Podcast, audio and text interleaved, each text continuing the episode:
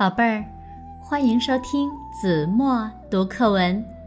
今天我要为大家读的是三年级下册第十六课《鸟儿的侦察报告》，作者郭以时。我有一只鸟儿，它能飞往各地，向我传回各种信息。有一天，我对他说：“朋友，请你飞到外面去侦查一下，好吗？”你想知道什么情况？鸟儿问我。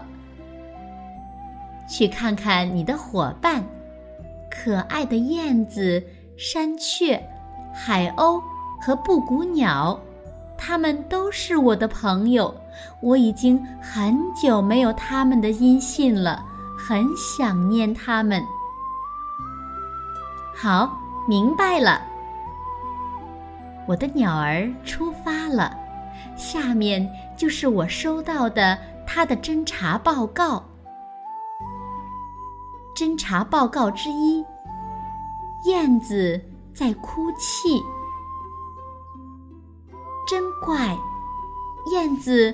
不去逮虫子，却躲在角落里哭泣。原来，他的孩子突然死去了。这样的不幸是怎么发生的呢？我急切地问。刚才还好好的，燕子妈妈呜咽着说：“刚吃了几只蚱蜢和蚊子。”它就全身发抖，再也飞不起来了。不一会儿，就死了。小燕子一定是吃了喷洒过农药的庄稼地里的害虫，因食物中毒而死亡的。这样的悲剧已经不是第一回了。侦查报告之二。海鸥再也飞不起来了，真糟糕！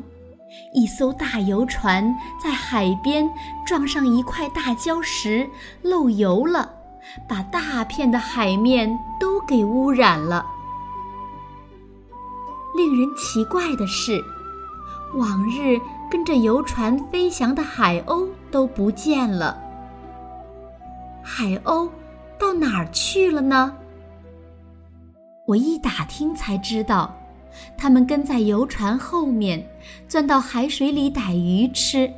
没想到羽毛被又黏又稠的石油粘住了，再也飞不起来了。连海上的飞鸟也受到了威胁。接到这样的报告，我感到不安极了。紧接着，我又收到了鸟儿的第三份侦察报告。这是一份加急电报。加急电报，我迷失了方向。我飞到一个城市的上空，那儿烟雾弥漫，我什么也看不见。原来从工厂烟囱里冒出来的黑烟太多了，黑沉沉、雾茫茫的一片。这烟雾使我呼吸困难，心跳加快，十分难受。可是，我什么也看不清楚，迷失了方向，辨不出东南西北，我飞不回去了。快来救救我吧！收到这份加急电报，我马上设法去营救我的鸟儿。可是，我没有找到它。它再也没有飞回来。好了，宝贝儿，感谢您收听子墨读课文，我们下期节目再见。